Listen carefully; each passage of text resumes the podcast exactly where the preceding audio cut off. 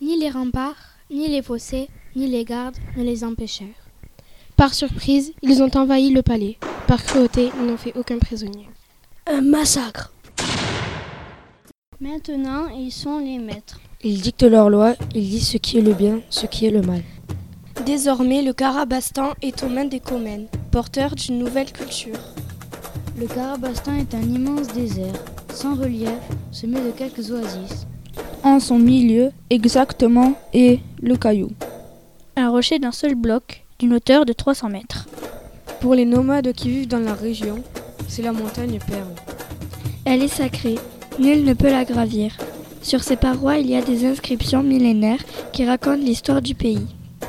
Le Carabastan d'avant les Comènes. C'est un caillou dans la chaussure des Comènes.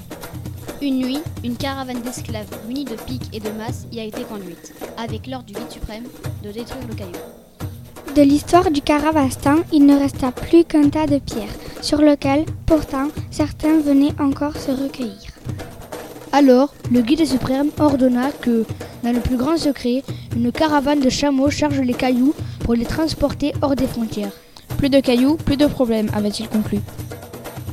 Pourtant, cette nuit-là, un léger tremblement de terre eut lieu au Carabastan. Dès le lendemain, le pays entier se souleva de très peu, une vingtaine de centimètres au-dessus des pays voisins. On prévint le guide suprême. Il ne s'inquiéta pas. Il était même fier d'avoir un pays au-dessus des autres.